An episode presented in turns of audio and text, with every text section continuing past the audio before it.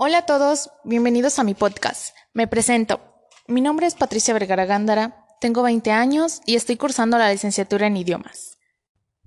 El tema en cuestión el día de hoy es ¿Cómo han modificado los medios digitales de comunicación masiva la forma en la que nos comunicamos y nos relacionamos actualmente? Para entender la cuestión, primero debemos definir qué son los medios digitales de comunicación masiva. Y es que estos son el producto del avance tecnológico que permite que los individuos se comuniquen de manera bilateral y masiva al mismo tiempo.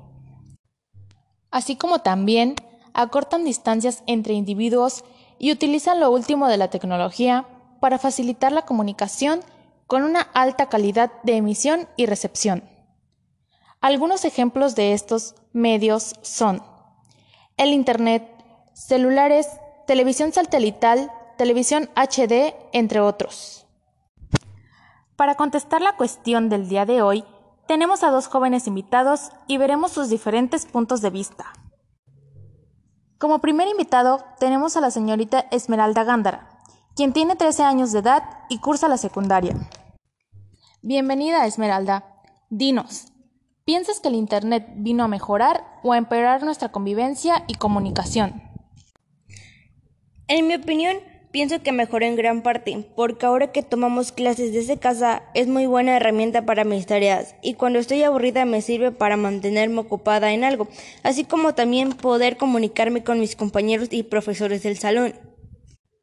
Muchas gracias por compartirnos tu opinión, que como podemos darnos cuenta es un punto de vista positivo. Y es que es verdad que la tecnología nos vino a dar un plus a nuestras vidas. Con el tema actual de la cuarentena y la pandemia, los jóvenes hemos tenido que recurrir a tomar clases desde nuestras casas. ¿Y cómo hubiera sido esto posible sin la ayuda de los medios digitales de comunicación masiva? Así que podemos decir que estos medios digitales han influido en nosotros de una manera positiva actualmente. Pero no todos los jóvenes pueden acceder a estos tipos de medios. En la actualidad Existen jóvenes que se han salido de sus carreras por el hecho de no poder continuar con sus estudios a través de casa. Es lamentable ver cómo compañeros de clase ya no estarán más en nuestro salón por el tema de no tener los recursos suficientes. Ahora, nuestro segundo invitado, el joven Julio Alberto Martínez, quien tiene 20 años y trabaja en gestión de empresas, nos dará su opinión. Bienvenido. Muchas gracias. Pues mira, yo creo que si bien los nuevos medios nos benefician en gran parte, también creo que hay mucha población que no la maneja correctamente. Porque hay casos en que los jóvenes se alejan de la convivencia en familiar por pasar más tiempo en el Internet.